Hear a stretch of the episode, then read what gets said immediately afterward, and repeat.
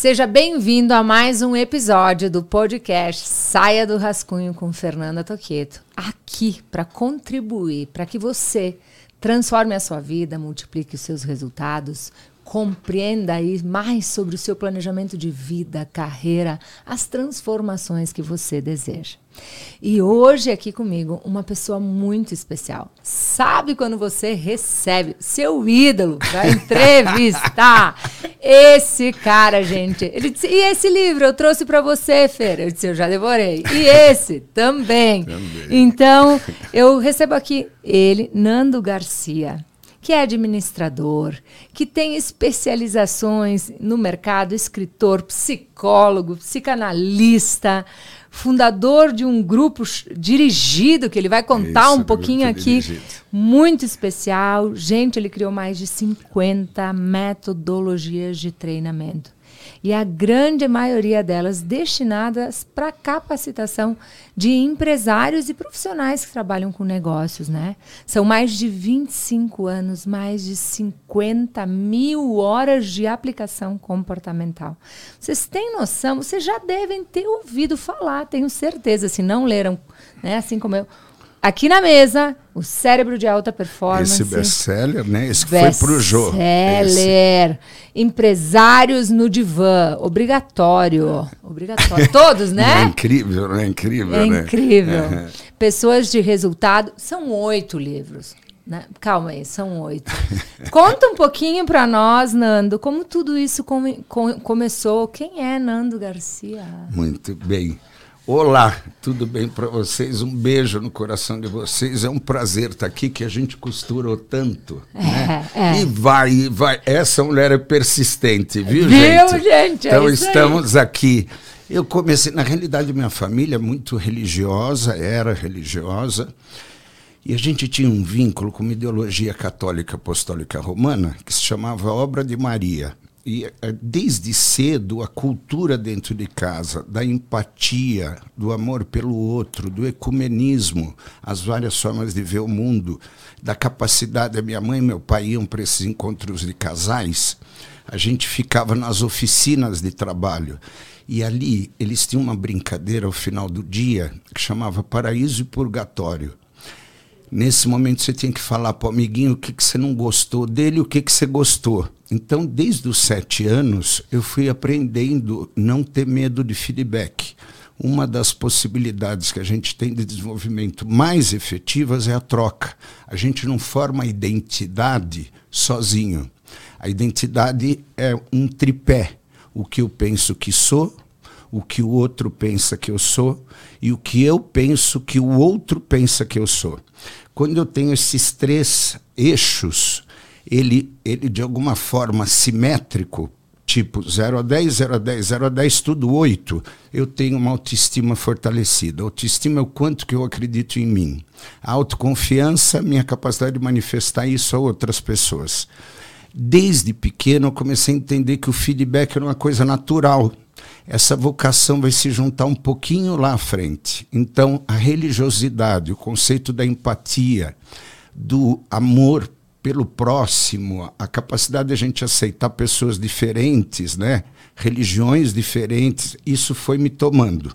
Até que um determinado momento teve a morte do pai, essa coisa meio trágica. Eu tinha 11 anos, saiu para ganhar um prêmio, voltou num caixão lacrado, porque sofreu acidente durante a noite, e eu, mais velho de três, a mãe meio casou comigo, quer dizer, você é o prometido. Aí lá pelas tantas eu tive que pedir o meu divórcio psíquico. É só uma metáfora para entenderem. Às vezes o, o, filho mais velho recebe um padrão de estímulo, de cobrança e de aquele que vai ajudar a prover. E nesse momento essa responsabilidade me pôs para trabalhar muito cedo. Eu tive, fui uma franqueada do grupo Pacalulo, essa você lembra? né, que é uma, foi uma marca de roupa importante aqui no Brasil. Lancei o chocolate Smash da Nestlé, fui o homem de venda do grupo Axo, então eu venho do varejo. Tive como maior franqueado, eu tive duas lojas no Rio e duas aqui. Então, produto, varejo, até que um momento eu fui romper com a minha mãe. Eu disse: eu não quero empreender contigo, quero ter um negócio. E a mãe, aos poucos, desenvolveu uma compulsão pelo jogo do bingo. Ali a psicologia me pegou. Eu fui atrás dos grupos dos uh, compulsivos anônimos na USP, fiquei como co-observador, né? A gente ficava lá atrás para eu ver a dinâmica, porque eu, eu, me assustei muito quando a gente vê uma mãe que numa disfunção rouba, pega o carro do filho, e assim, era uma querida. E ali eu notei 80% de dois grupos, todos empresários. Empresários diferente de empreendedores, nem todo empreendedor é empresário, nem todo empresário é empreendedor. 3,5% a 5% da população mundial, a personalidade empreendedora tem uma inquietude, uma ansiogenia, uma carga de ansiedade que ele tem que pôr para ele produzir. Isso faz com que eles tenham sete traços de comportamentos muito marcantes: megalomania, pressão por falar, impulsividade por aquisição, impulsividade sexual, é, redução da necessidade de sono, intolerância, frustrações e feedback, e a, a capacidade dele se machucar internamente ou outros, agressividade interna e externa. Quando eu começo a perceber isso, a foi, eu já tinha, já tinha administração de empresas, nessa época já era formado em administração, fui buscar psicologia para entender isso. E aí eu comecei a montar questões voltadas ao Empretec. O Empretec me chama, que é um produto da Organização das Nações Unidas, hoje na mão do Sebrae.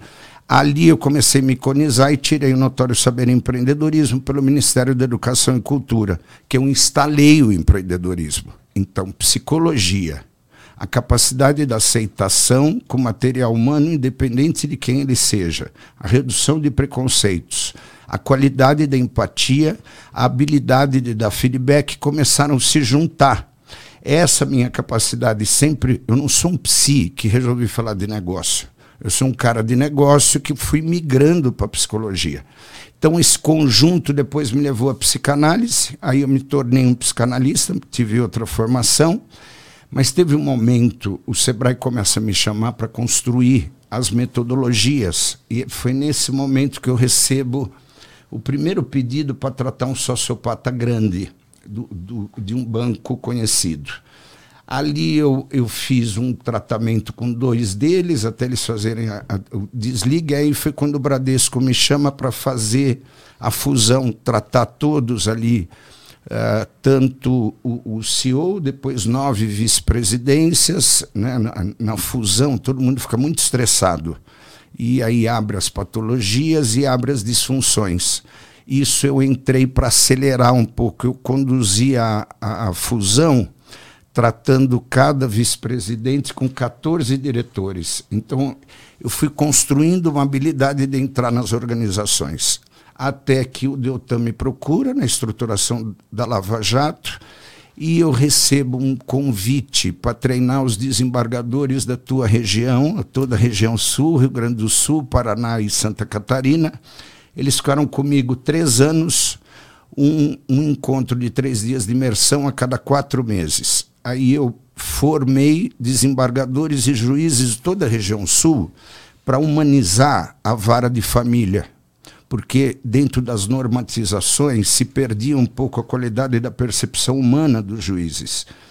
Ali eu comecei a migrar e acabei cuidando do planejamento estratégico do Ministério Público Federal e do Ministério Público de Contas.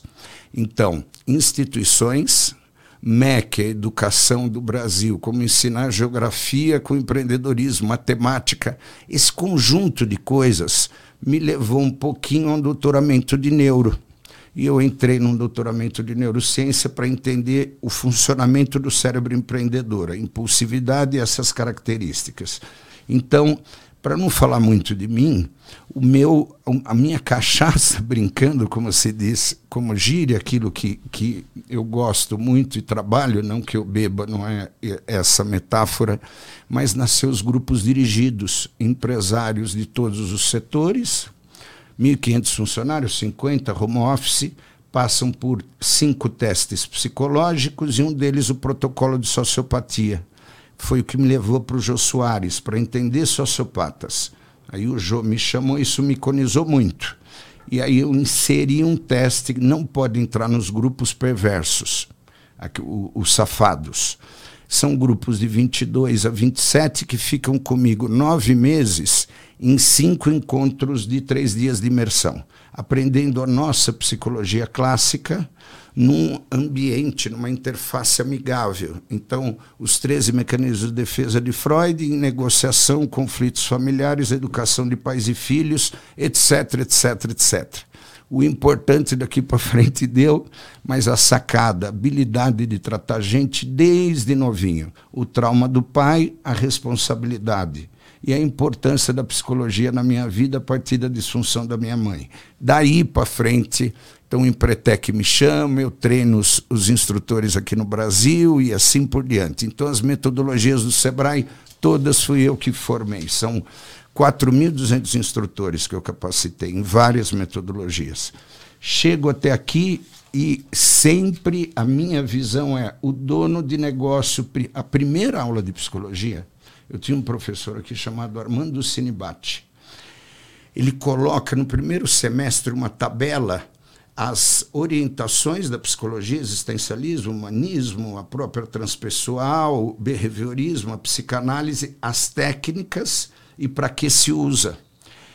Eu estava nessa, eu estava na, na, aula, eu olhei assim, falei, empresários precisam conhecer isso. E aí eu criei o primeiro grupo dirigido, Pacto de Silêncio de Verdade, e ali dentro, num laboratório, eles começam a se abrir.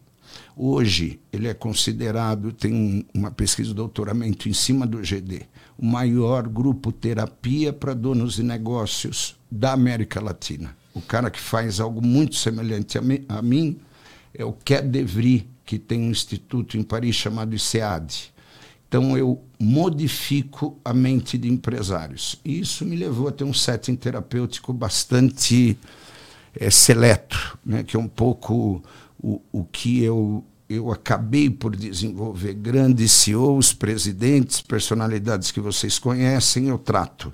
E isso um pouco começou a ser a minha orientação, a psicologia de resultados. Sempre Uau. tratando questões neurais e da criação. Aceitação demasiada por figuras femininas, todo empreendedor teve muita mãe, recebeu muito reforço, então costumo brincar. Menino, sai daí, é muito alto, é muito alto, sai daí. Aí vira para a amiga, mamãe, e diz: ele tem um equilíbrio. Toda vez ele sobe nessas árvores, assim, desse jeito. Ele já começou a andar de bicicleta com três anos e meio, muito. Sai daí, Nando! Ela não está brigando. O reforço positivo aos homens empreendedores, eles fortalecem a capacidade de empreender, junto com a rejeição por parte de pais todo empreendedor por personalidade sofreu um pouco da rejeição. Sem isso não se constrói empreendedores. Pouco controle por parte dos homens permite, e o pai permitiu, figuras representativas masculinas, e muito controle por parte das mães, o que desenvolve três núcleos na segunda infância, de 2 a 7. Iniciativa, tomada e predisposição a risco e qualidade de visão estratégica diante de situações do jeito que eles põem um negócio para funcionar, eles podem quebrar de uma hora para outra. Essa instabilidade eu trato, ou um pouco, é o que eu cuido das pessoas. Empresários, pessoas, resultado e mudança de comportamento. Uau! Falei bastante, mas falei contextualizando coisas que eu acho importantes Foi saber. Foi incrível, porque a gente conheceu você e já teve um MBA aqui de comportamento, né? Conhecemos um faça a pergunta certa que você vai receber aquilo que você merece. Assim, já tenho certeza que se terminasse aqui já foi. Uh, eu hoje pela manhã postei uma, uma frase que dizia assim: a sua dor pode ser, será o seu testemunho no futuro. Né? E nós estamos aqui por causa das suas dores. As suas dores transformaram a tua vida, né? Eu quero só deixar uma provocação aqui para quem está nos ouvindo antes de fazer a próxima pergunta, que é o seguinte: que divórcios você precisa fazer para conseguir chegar no destino que você tanto deseja, né? Que divórcios você precisa fazer? Uhum. Você colocou que você tem o, o grupo e nesse grupo você modifica a mente, trabalha para modificar a mente dos empresários. Que princípios você trabalha para ajudar o empresário a equilibrar mente, performance, resultado, família? Para quem está aqui conosco, o que, o que é preciso prestar atenção? É, tem uma frase que eu uso: a intenção gera tensão. A intenção, uh, de repente eu entro aqui no podcast e eu, quando eu saio alguém pergunta: tinha um cinzeiro? Não sei, não consegui ver. Se eu vou entrar aqui, alguém pergunta: tem um cinzeiro? A intenção de achar o cinzeiro determina a atenção da busca ao cinzeiro. Quer dizer, eu vou entrar aqui, deixa eu ver se tem um cinzeiro, porque eu tive uma intenção dessa investigação. Por isso, toda intenção gera tensão.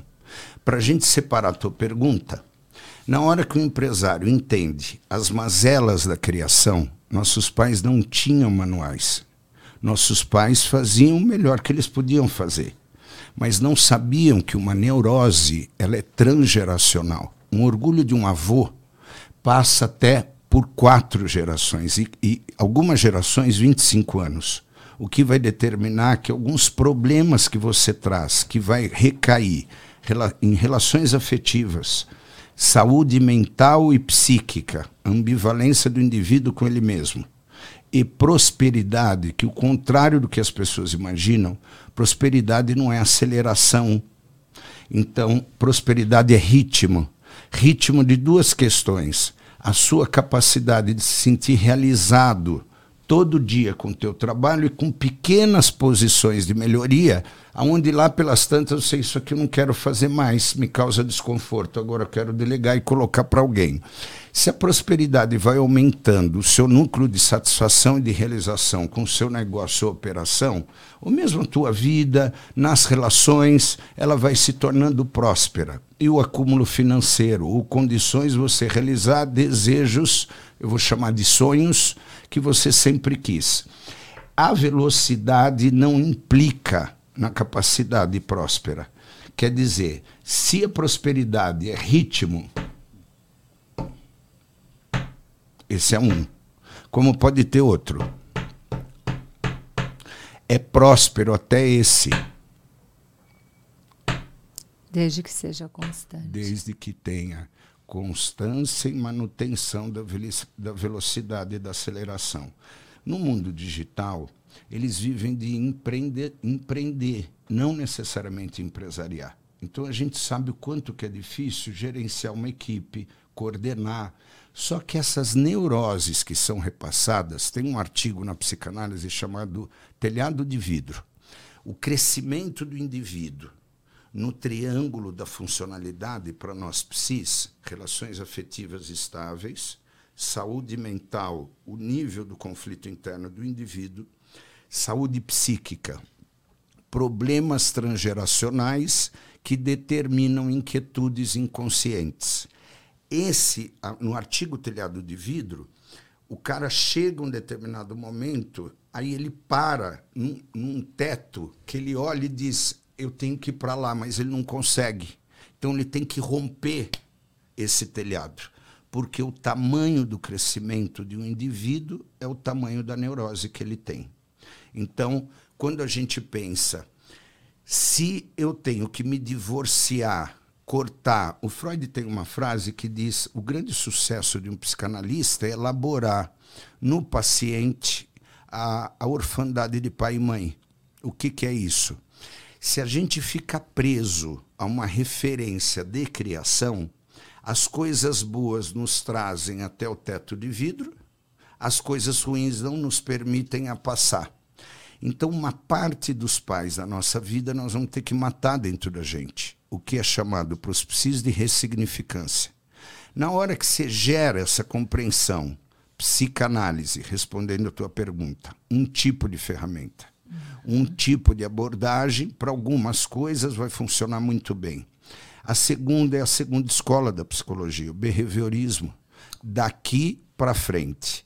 Não quer saber do passado. adaptações, funcionalidades, adições ou mesmo organizações que precisam de tratativas de comportamento, processos, procedimentos, etc. Depois, humanismo. Muito das nossas travas tem a ver com tem que. A necessidade de corresponder ao social imprime no indivíduo a incapacidade de se autorrealizar. Isso quer dizer, se eu me preocupar muito com fora, eu não encontro o verdadeiro Nando. Então, um psicólogo orientado pelo humanismo, ele vai entender o que, que você quer fazer, não o que você tem que fazer. Porque muitas vezes o tem que é uma parte do pai e da mãe dentro da gente que a gente precisa cortar.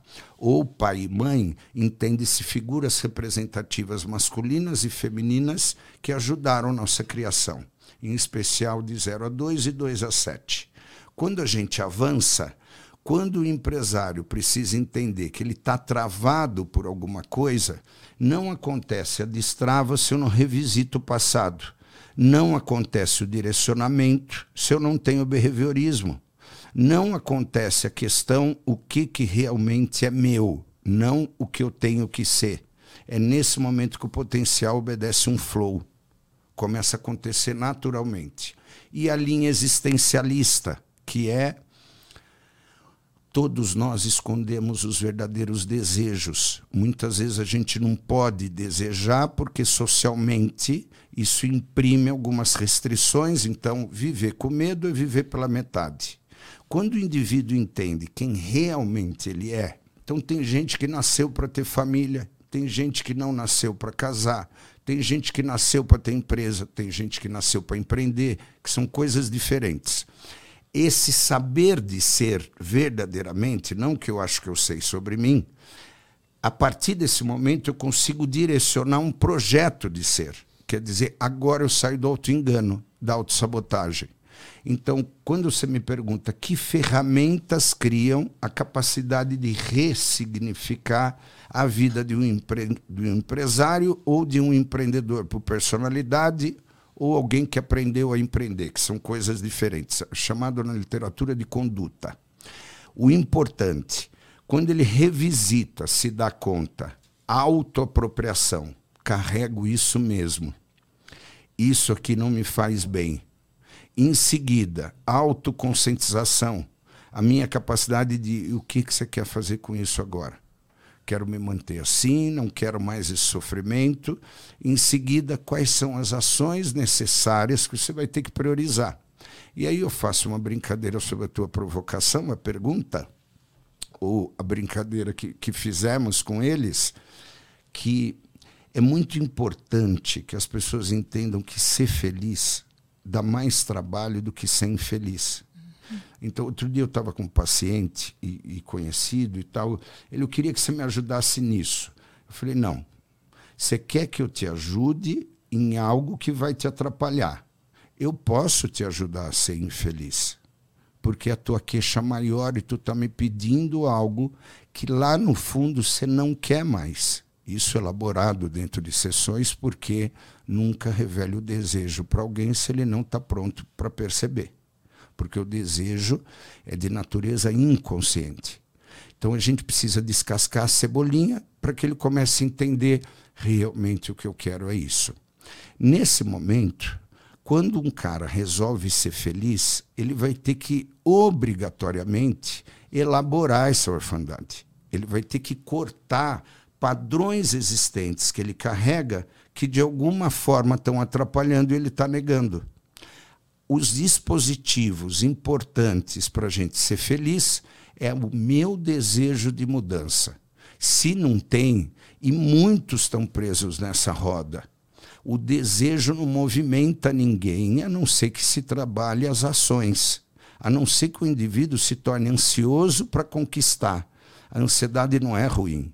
As três ansiedades, moral, neurótica e real, a real é produtiva eu preciso me preocupar com a reunião de quinta-feira, esse é um projeto de 1 milhão e 200. Eu preciso vir à noite para me preparar.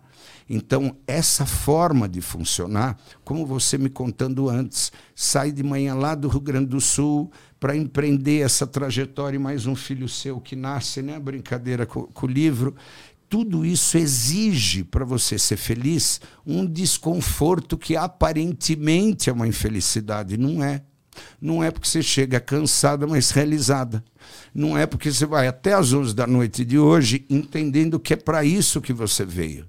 E isso é um dispositivo que não chega nos empresários. Eu sou um psicanalista interacionista, eu sou vanguardista. Não existe na psicologia, como na nossa formação, se ou é um ou é outro. Comportamentalistas não gostam de psicanalistas. Psicanalistas cuidam da causa, comportamentalistas do efeito. No quarto ano de psicologia, eles se criticam. Na hora que a gente entende que o mundo não é uma coisa ou outra, nem uma coisa e outra, é sempre uma com a outra. Então, como abordagem, eu penso a psicanálise como o núcleo do desejo inconsciente. Como behaviorismo, o que, que nós vamos fazer com essa apropriação? Agora, se se deu conta, não dá mais para você enganar. E isso voltado à empresa, à prosperidade do indivíduo. Mas você não mexe numa empresa se você não mexe na psique do dono. Eu, eu, eu dei a volta, mas para entender, quando você me pergunta as ferramentas, eles mergulham na psicanálise aplicada em gestão, se dão conta do padrão repetitivo isolam o que é nocivo e, a partir disso, o que é próspero, do desejo deles. Então, por isso que entra o existencialismo, o humanismo. Então, eu sou um cara que interajo com o com.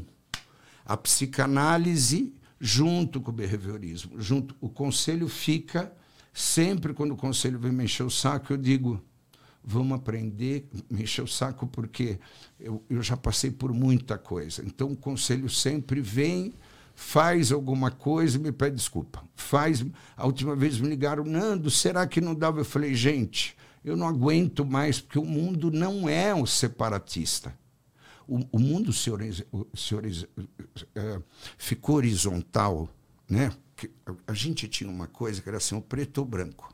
Tá certo ou errado. De 40 anos para cá, a pós-modernidade entrou. Não é a modernidade, é a pós-modernidade. Nesse momento, os pretos criaram um degradê. Então, preto já não é mais preto. Preto é um chumbo escuro, bem escurozinho. E o branco não é mais branco, é um gelo bem claro. Esse gradiente é o que nos permite juntar e interagir com coisas diferentes mas é o grande desafio até onde vai o limite da funcionalidade, porque isso é um monte de profusão. Então, a princípio, empresários precisam entender sobre a sua psicologia para que possam fazer mudanças. Muito bem. Sintomas que você observa em empreendedores e empresários que podem, eles podem não ter consciência mas se eles souberem, eles podem começar a observar e compreender para fazer movimentos utilizando tudo isso a favor do seu crescimento pessoal e da prosperidade. Quais? É, tem três coisas que sempre vão precisar cuidar: impulsividade por aquisição, megalomania e dificuldade de construir time. Esse jeitão de funcionar são os primeiros dispositivos. Acho que vale uma curiosidade. Hum? Existe um tipo de espiritualidade que é a espiritualidade prática.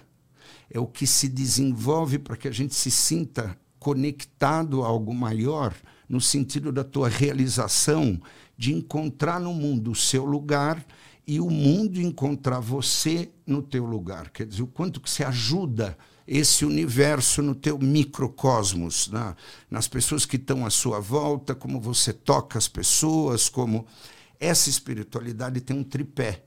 A primeira é a autoapropriação. Parar de negar quem eu sou. A segunda é a autoconscientização. O que, que eu quero tirar, o que eu quero continuar. E o terceiro é o auto-perdão. Eu só consigo perdoar o outro quando eu perdoo a mim mesmo. Esse, esse tripé da espiritualidade prática, o empresário tem que cuidar, porque atrás da megalomania ele atropela muita gente e acelera processos sem ter a capacidade de prorrogar desejos, o que faz com que os empresários não compreendam um padrão que sempre cai no mesmo lugar. Então, esse no mesmo lugar precisa agora de uma intenção para que você tenha uma atenção, ser vigilante à impulsividade de aquisições. A megalomania não precisa ser tão grande. É um exemplo. Um exemplo, Fernanda, pessoas como você que aprende a construir a vida em degraus, tem muito para ensinar para todo mundo, porque a vida não é de andares. A vida são de degra degraus. Isso quer dizer, num determinado momento, você se sentiu próspero, mesmo que o teu ritmo seja lento, você está crescendo. Porque o efeito entropia, aquele da física, que a água fica fervendo, ferve, fica esquentando, esquentando, esquentando, ela começa a se precipitar e de uma hora para outra ela começa a ferver. O estado muda muito rápido, da, do líquido para o gasoso, e você não consegue mais voltar. Você não consegue pegar isso, a não ser com, com, com equipamentos feitos para isso, né? que são as decantações e etc. Por que, que eu estou te dizendo isso? Porque na medida que a gente vai subindo o degrau, chega uma hora que tem um salto entrópico. Chega uma hora que a coisa acontece de uma hora para outra. Se um indivíduo não se dá conta da autossabotagem, do que ele está provocando para ele e para os outros, ele não consegue ter intenção de mudar. Então, fiquem vigilantes, mantendo a intenção de se manter atento à impulsividade. Estou falando com os empresários, né? Isso. A impulsividade por aquisições, os traços de megalomania, não tão grande assim hoje. Pode ser grande assim amanhã, porque senão o indivíduo perde a capacidade de subir degrau. E se não sobe o prédio inteiro, se frustra muito tentando se endividar para pagar o que ele se precipitou, com mais um empreendimento para ele anular a tristeza. Então, empreendedores, por mais que peguem dinheiro, acabam investindo em algo que, num determinado momento, não é a prioridade. Essa é uma dificuldade que eles precisam se manter atentos. Megalomania, formação de time e impulsividade por aquisições. Sensacional. Antes de começar o podcast, a gente falou, você falou sobre as novas gerações e os sofrimentos já previstos.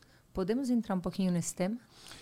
Como são os colegas de editor, o livro está prontinho, eu estava te mostrando, vai vir mais um best-seller aí. O importante é que a gente vai viver o quinto pilar de transformação pós-pandemia.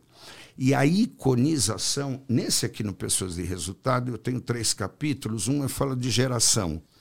A iconização, o tamanho que vai aparecer agora, nesse, nesse quinto ciclo, é a dificuldade da convivência entre gerações. Então vamos entender um pouco. Boomers, nascidos em guerra. A disciplina era importante. Se só tinha dois tomates, tem que ser guardado para amanhã a hora da buzina precisa ser respeitado para se correr e para o bunker. Então, disciplina, lealdade, que eles hoje já não estão mais no mercado de trabalho. Porém, os baby boomers, nascidos pós-guerra, aprenderam a competir. São os nossos avós ou pais. Então, quando a guerra vai embora, ele olha o vizinho e fala: ele está virando a noite para fazer 10 carretas de tomate eu também vou virar e vou fazer 11. Então eles se comparam muito. Esse baby boomer aprendeu a fazer uma coisa: ganhar, ganhar, ganhar, ganhar, reter, reter, reter para depois usufruir. Então, vou produzir muito, vou guardar e a partir disso, depois eu vou viver. Quando chega a X, a nossa geração, nascidos em 64 até 82, a gente vem com ranço do baby boomers, porque quando faz a transição de geração, na, na sociologia, a gente tem que aprender o gradiente de transformação, como se fosse um mangue. De manhã, você vai lá com o dedo perto da, da montanha, a água é, é doce. Quando você olha o mangue, a única certeza que você tem é que ele vai ficar salobro. A maré vai começar a entrar e vai começar a trocar uma condição até um determinado momento ficar tudo salobro. Então, a única certeza que a gente tem no manga é que uma hora do dia ele vai ficar todo salobro. As gerações começam a entrar com traços da geração passada. até que uma hora se instala a geração presente. Na X, a gente vem com mangue, que é comparação. Esse mangue faz a gente estabelecer uma competição grande com um diferencial que não veio no nosso mangue. O traço mais importante da Baby Boomer, que é reter, esperar para depois usufruir. Não. A gente vem com uma coisa ótima, eu topo trabalhar. Trabalho muito, mas eu quero antecipar a vida. E é nesse momento que nasceu a geração mais empreendedora da história, não é a Y, a geração sanduíche, que chuta a bola e vai correr atrás. A geração leasing, que topa trabalhar muito, mas esperar 30 anos para poder ter minha cobertura, o barco, e não tem essa condição, é a nossa. Não somos nativos digitais até que chega a geração Y, que é aqui que começa a grande confusão. A Y, de 82 a 2002. 40% do nosso mercado de trabalho hoje, imediatistas, precisam de reforço positivo constante, aonde o estar é mais importante do que ser alguém. O canudo não vai ser mais importante, já é percebido por nós. A sacada é um ambiente gostoso. E aí, se o ambiente não é gostoso, você perde ele não consegue reter. Então, o X, e tem uma característica na geração Y, eu trabalho, tenho sócios da geração Y, quando eles fazem uma crítica, não é para te, eh, te fragilizar, é que eles não têm freios. Então, eles não foram treinados com a diplo, diplomacia funcional. Então, eles vêm e falam assim: Olha, eu acho que você fez. Eu pus no livro um caso, aos 19. O, o, contei antes a piada. Num determinado momento, aparece um dizer, um, uma conversa, e uma pessoa na empresa dizendo: Eu acho que você não não pode ser tão duro. Acho que você pode valorizar um pouco pequenos acertos. Você cobra demais era o de 19 anos, 20, 23 anos, falando para o dono da geração X.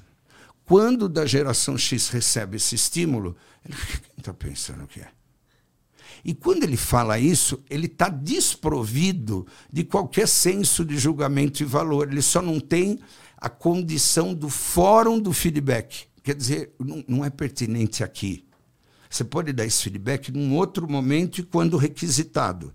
Então, esse jeito que a X vê a Y é quem eles estão pensando que, so, que, que são, porque eles não foram tão reprimidos quanto nós. Então, nesse momento, a geração Y olha, foi, ficou feio o teu relatório. Quem é você para falar para o dono que o meu relatório está feio? É como a gente vê. Então a geração X vai ter que aprender a reforçar positivamente a Y. Ela é intitulada como a geração mimimi. Ela precisa de reforço positivo constante, senão o ambiente é ruim e esse lugar não é para mim. São mais desapegados dos negócios de apartamento próprio no futuro, carro próprio. O mangue já está tirando. Porque tem Airbnb, porque tem Uber porque se comprar um apartamento na tua cidade, eu vou ficar enraizado lá para sempre. Eu quero, se eu quiser morar em Nova York, eu posso. Em São Paulo, eu posso. No Rio, eu posso. Se eu tenho carro em qualquer lugar, existe uma coisa aqui que ninguém saca, ninguém viu ainda.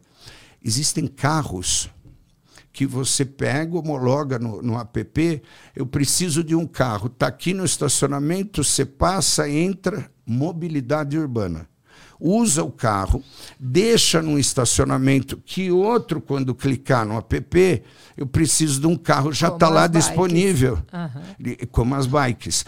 Então a mobilidade urbana está se transformando. Então daqui a pouco ter carro.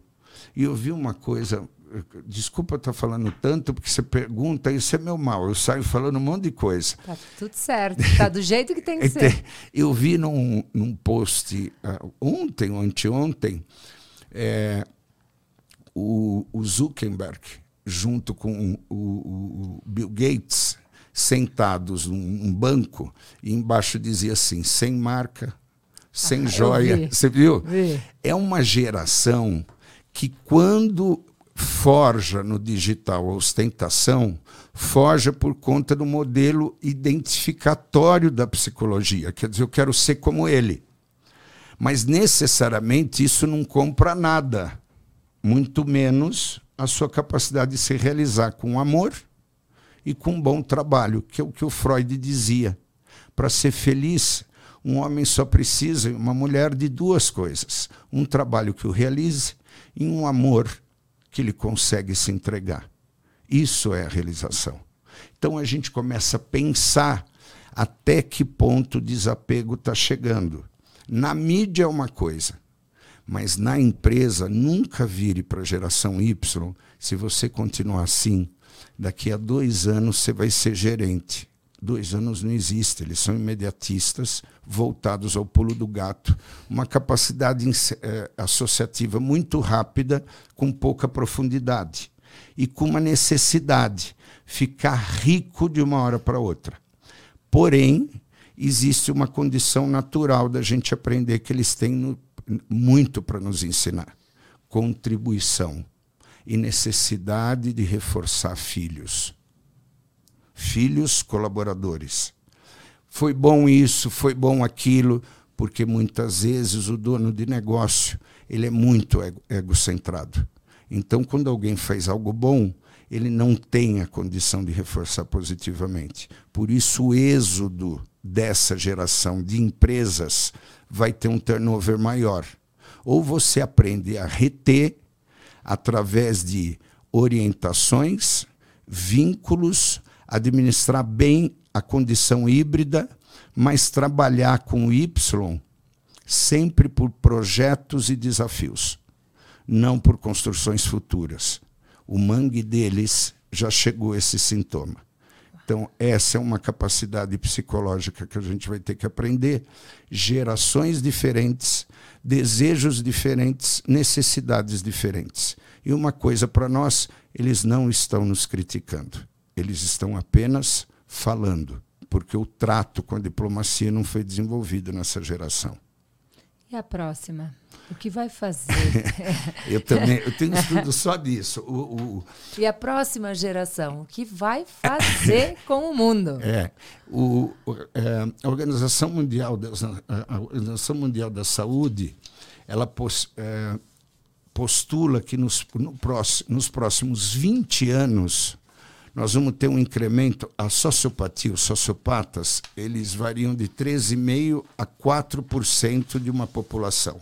Você, eu, vamos encontrar durante a vida cerca de 15 a 17 sociopatas. E muitas vezes não vamos saber que são.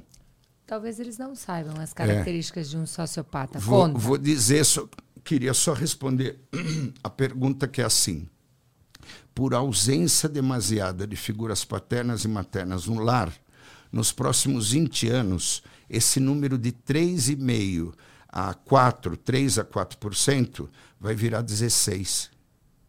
Então, vai aumentar os sociopatas, a ausência de empatia, a ausência de limites. Traços da sociopatia. Sem empatia, aqui Dane-se se você vai ficar sem dinheiro no final do ano. Primeiro tem que vir para mim. Dane-se se o teu carro vai se estrepar. Eu preciso chegar nesse lugar. O senso de empatia e o cuidado com o outro, um sociopata não tem, porque não teve proibitivos suficientes durante a criação. Aquela criança que roda no chão, eu quero sorvete, quero sorvete, quero sorvete. Calma, calma, filho, eu vou pegar, calma, não precisa fazer esse escândalo. Formando um tipo de estrutura de personalidade, que são três. A segunda é o perverso. E de 0 a 7 está pronto. Não teve limite. Então, o sociopata, que é diferente um pouquinho do psicopata, numa régua de 0 a 10, a sociopatia é nível médio. Numa régua de 0 a 10, o psicopata é de 7 em diante. O psicopata mata. O sociopata carrega os mesmos traços do psicopata, porém, ausência de empatia, controle pelo vínculo, controle financeiro, é, capacidade de eu, eu vou dizer o termo assim, quebrar vínculo com as pessoas. Eu te conheço e a gente é amigo. Chega um sociopata entre nós. O sociopata é aquele que menos você vai desconfiar que ele é. Ele é tão persuasivo e com uma capacidade de coordenar situações que em determinados momentos nós vamos achar que viramos amigos. Quando, quando convier essa pessoa, ela vai começar, Nando, você sabe, né? Os problemas, não sei se ele te contou. A Fê, nossa, Fernanda, olha, falou mal outro dia de você numa festa. Eu não queria dizer nada. E daqui a pouco eu não estou mais querendo te ver e você não está me querendo me ver, porque ele entra entre nós, lida contigo e linda quebra de vínculos e relações afetivas. Mentiras recorrentes, sempre pequenas mentiras, pequenas transgressões, você pega uma coisinha errada, depois pega outra, pega outra, pega outra. E uma coisa é a antissocialização. Teoricamente, quando você vê um sociopata, ele, ele é ótimo. Então, dentro de uma festa, ele está ótimo, é um cara bacana. Nossa, quem, quem, quem trouxe? Essa pessoa é. Na realidade, ele entra, faz o vínculo e sai. Então você não consegue pegar. Ele disse que foi para Disney, você não vê foto. Ele disse que precisa visitar a mãe sempre no final de um happy hour, ou no meio do preciso ir, porque eu tenho uma coisa. Então você não consegue pegar ele, o vínculo não é o suficiente para você entender qual é a dinâmica de vida dele. Então você acredita que a dinâmica é o que ele diz. Então, incapacidade de tu entender a estrutura de vida de um indivíduo sociopata é baixa. Como identificar? Primeira transgressão, segunda transgressão. Por onde passa, começou da confusão, foi para um departamento, deu confusão. Daqui a pouco ele vem, critica com muita propriedade e te convence sobre uma pessoa no, no departamento. Daqui a pouco ele vai desenvolver um projeto com uma outra equipe, dá problema de novo. E ele vem e de novo constrói. Depois, essas pequenas confusões é um primeiro momento, o seu pelinho que você tem que investigar. Imagina uma, uma é, é, fechadura que tem um pelinho do lado de fora, do lado de dentro, e se começa a puxar, vem vindo, vem vindo, é um rabo de elefante. É um elefante enorme. As primeiras percepções, muita confusão e muita falação má. Nesse momento, liga a vigilância. Fique vigilante a observar níveis de empatia a forma como ele é raso no vínculo com as equipes, não vai na confraternização se vai ficar só uma hora, não vai na etc, etc. E daqui a pouco começam pequenas transgressões. Nunca carie, só dê corda. Um sociopata é só da corda que ele vai. A diferença de um sociopata é que ele escorrega, porque ele convive socialmente. O psicopata, o psicopata articula um esquema. Então, ele tem um nível maior de atuação. O sociopata, ele está entre nós. Então, na medida que eu desconfio, dê corda. Pequenas coisas passíveis a transgressão. Depois investiga, tem transgressão. Então, um caso de um cliente que o, cara, que o colaborador excelente estava uh, ah, atrasado com a carteira de trabalho e aí passou, passou, veio a carteira de trabalho, era uma carteira de trabalho falsificada. Ele foi descobrir lá na frente. Quando começou a sumir pequenos chequinhos, porque eles têm uma movimentação lá de um jeito diferente, ainda existe cheque, por incrível que pareça, começou a sumir R$ 1.800, R$ 1.200. É nesse momento que se instalou. Como pode uma carteira de trabalho ser falsificada? Na medida que acariou, ele vai pressionando, ele vai roubando mais, vai pegando mais, então só decorda. Observa uma, duas, três, estou diante de um sociopata. As características sempre, no mínimo, sete. Toda, todo transtorno, sete sintomas ou mais. Quebra de vínculo, ausência de empatia, transgressões recorrentes, mentiras recorrentes, ausência de vínculo afetivo em equipes e grupos, controle financeiro e controle pelo afeto. Constrói um jeito que daqui a pouco está dependente dele. Esse jeito de funcionar, estou diante de um. E qual a curiosidade? Quando você descobre um sociopata, teu problema terminou ali. É só fazer o desmame. Quando você descobre um psicopata, o seu problema começou, começou. ali.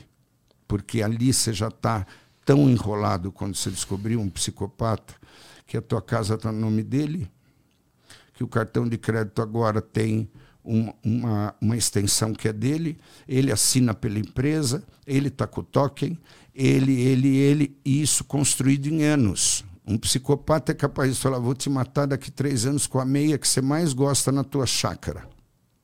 E vai coordenar até que um dia. Você não sabe, né? Eu, por ser teu amigo pessoal da empresa, que fazer uma surpresa para ti lá na chácara. Eu tenho que te contar, porque eu vou ter que fazer um teste me colocaram com. E você não pode contar para ninguém, porque vai ter uma surpresa lá. Então, a gente pode sair daqui, eu te encontro lá à tarde. Eu só preciso fazer um teste de uma coisa que vamos fazer contigo, mas pelo amor de Deus, pediram para eu não dizer para você o que era e nem que pediram para eu te coordenar para que isso acontecesse. E tá bom, não tem problema. Quando chega lá na chácara, ó, é nessa cadeira, eles vão te amarrar e aí eu preciso ver se eles vão conseguir te levantar. Eu vou, trouxe até aquela meia que você ama, porque pediram uma coisa que você ama demais. E aí amarra. Nos 10 minutos que antecede a transgressão, o semblante se altera. E você percebe que alguma coisa está ali dentro. E é nesse momento, você lembra daquela vez que eu vi sobre você trabalhar com as relações abusivas. Muitos dos sociopatas, para não dizer quase todos, um dos sintomas são sete traços da nas relações das relações abusivas. Controle, críticas constantes, a incapacidade que o indivíduo tem de se soltar, o controle financeiro, a baixa valorização das pessoas na frente de outras pessoas, isso sempre, de alguma forma, carrega os traços de sociopatia. Uau! Eu acho que nós uh, levamos muita consciência aí para as pessoas de coisas que elas podem estar vivendo, experimentando, e eu acho que a gente jogou aí. Um monte de coisa, né? É, mas e aí? Se eu identifiquei isso, o que, que eu faço? Na sociopatia, uh, para não acariar Onde você estava? O que, que você fez? Por que, que você não trouxe o, o, o, o contrato assinado? Então você ouve primeiro pessoas. Onde estava o contrato? Estava na mão do Roberto. Estava na mão do Roberto. Não estava na tua bolsa? Não. Quando chama o Roberto, começa a conversar. Escuta, perdemos o contrato. Você sabe onde está?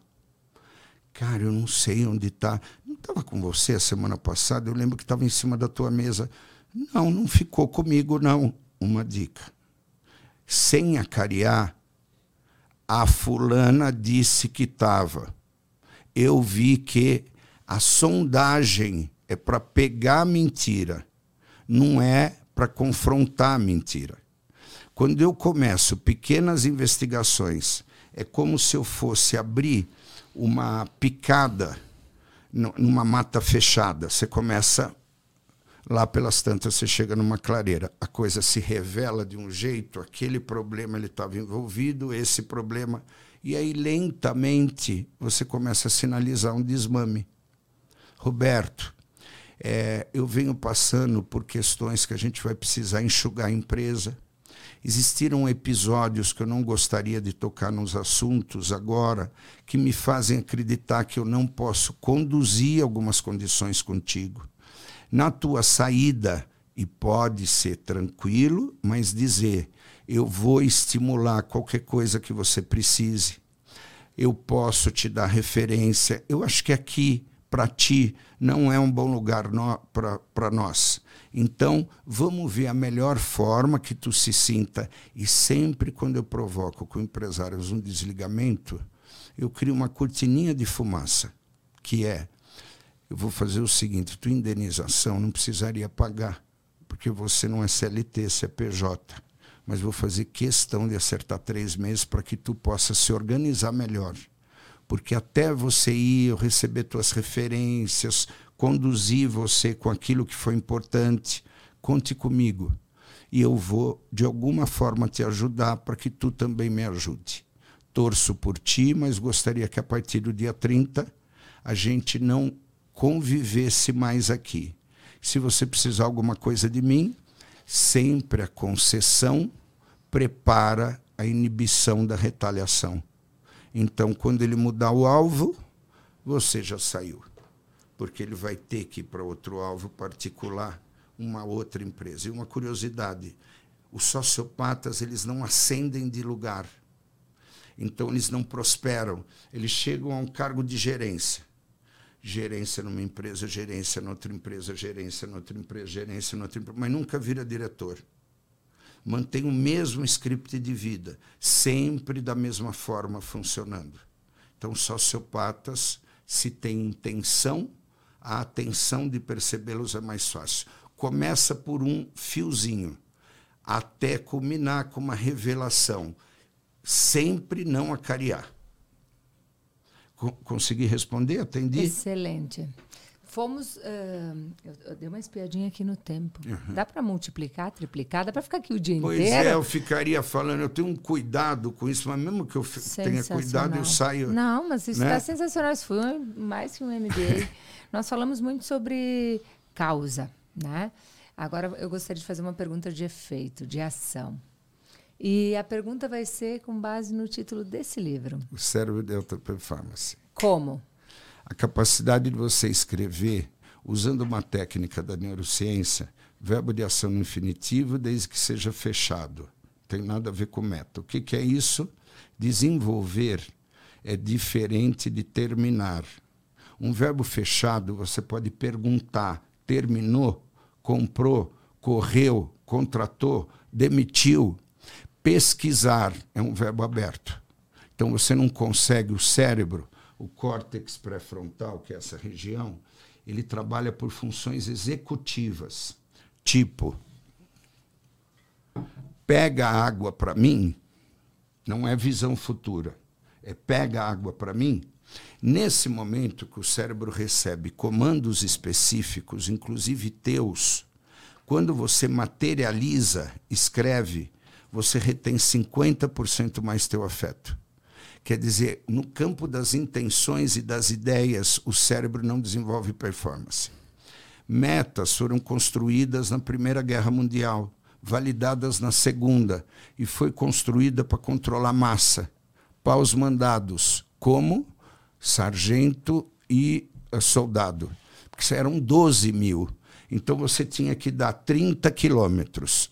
Se às três da tarde que eles fizeram 30 quilômetros, eles param, porque eles recebiam por comando o que precisavam fazer. Então, muitos casos a meta não desenvolve performance. A neurociência começa a trabalhar as funções neurais que levam à percepção de resultados. Se o córtex pré-frontal não vê a materialização de verbos de ação, ele não consegue se cobrar para ver se aconteceu ou não. Então, sempre verbos de ação no infinitivo de natureza fechada. Não pode ter ambiguidade no comando. Cumprir, terminar, instalar, vender, lucrar, todos são fechados. O segundo parâmetro é o cérebro é binário. Quando você dá ele 28 sorvetes, para ele decidir um, ele vai ter que chegar em dois. Para você usar um gatilho neural de avaliação, você precisa dar dois números ao cérebro, de 40 a 47. Quando ele recebe o segundo, aí o cérebro cria a estratégia. Se ele só recebe o comando, inclusive teu, o número, ele não constrói estratégia, ele constrói reação. Então, na neuro, a capacidade de você dar um comando com verbo de ação no infinitivo, materializar, colocar o parâmetro de número numa variância no máximo 25%, mais que um quarto ele deixa para lá. Um milhão a um milhão e duzentos e cinquenta, não um milhão a um milhão e quinhentos. 900 a 980. 180 metros quadrados a 210 metros quadrados. Deu binário, ele, binário. Começa, é, ele começa a ter performance. Ele nasce, é inerente ao nosso cérebro, ele construir a avaliação da gestão de risco. Até que ponto é melhor isso ou isso, a estratégia só parece ser dar o binário.